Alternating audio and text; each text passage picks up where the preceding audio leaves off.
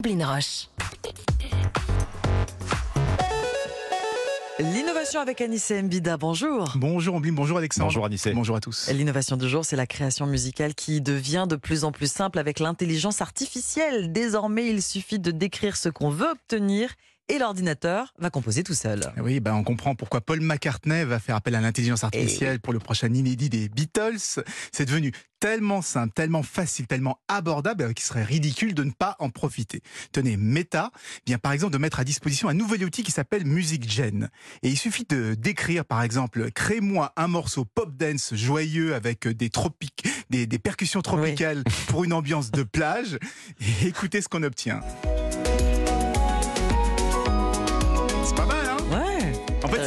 Chat GPT, Oui. mais euh, pour de la musique. Ça répond au cahier des charges. En tout cas. Exactement. Bon. Alors le programme, c'est aussi faire des remixes, c'est-à-dire Ah. qu'on lui donne un morceau de base, par exemple la toccata de Bach. Vous connaissez tous Eh bien, on peut lui demander de la remixer à la sauce électro-hip-hop. Oula. Ouais, ça marche, hein Ouais, ouais. Alors évidemment, on je peut peux contrôler euh, très précisément quel type de remix, quels instruments, quel rythme, etc. Allez, autre exemple, dans le style des années 80 maintenant. Ah oui. Il y a plus de synthé.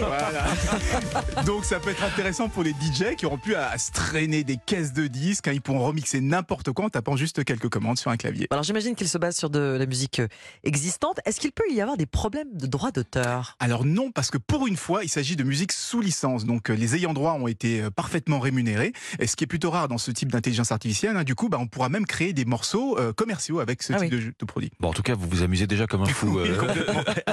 Est-ce que c'est disponible? Oui, et en plus c'est gratuit. Hein. On mettra les liens sur les réseaux sociaux d'Europe 1. Vraiment, allez l'essayer, surtout si vous êtes musicien, parce qu'on estime à tort que l'intelligence artificielle va remplacer les artistes, mais ce sont ces mêmes artistes qui seront probablement les premiers à s'en servir. Pourquoi? Bah, Tout simplement parce que ça va leur simplifier la vie. Il n'y a qu'à voir l'exemple de Paul McCartney. Hmm, Merci beaucoup Anissé. Merci Anissé. Notez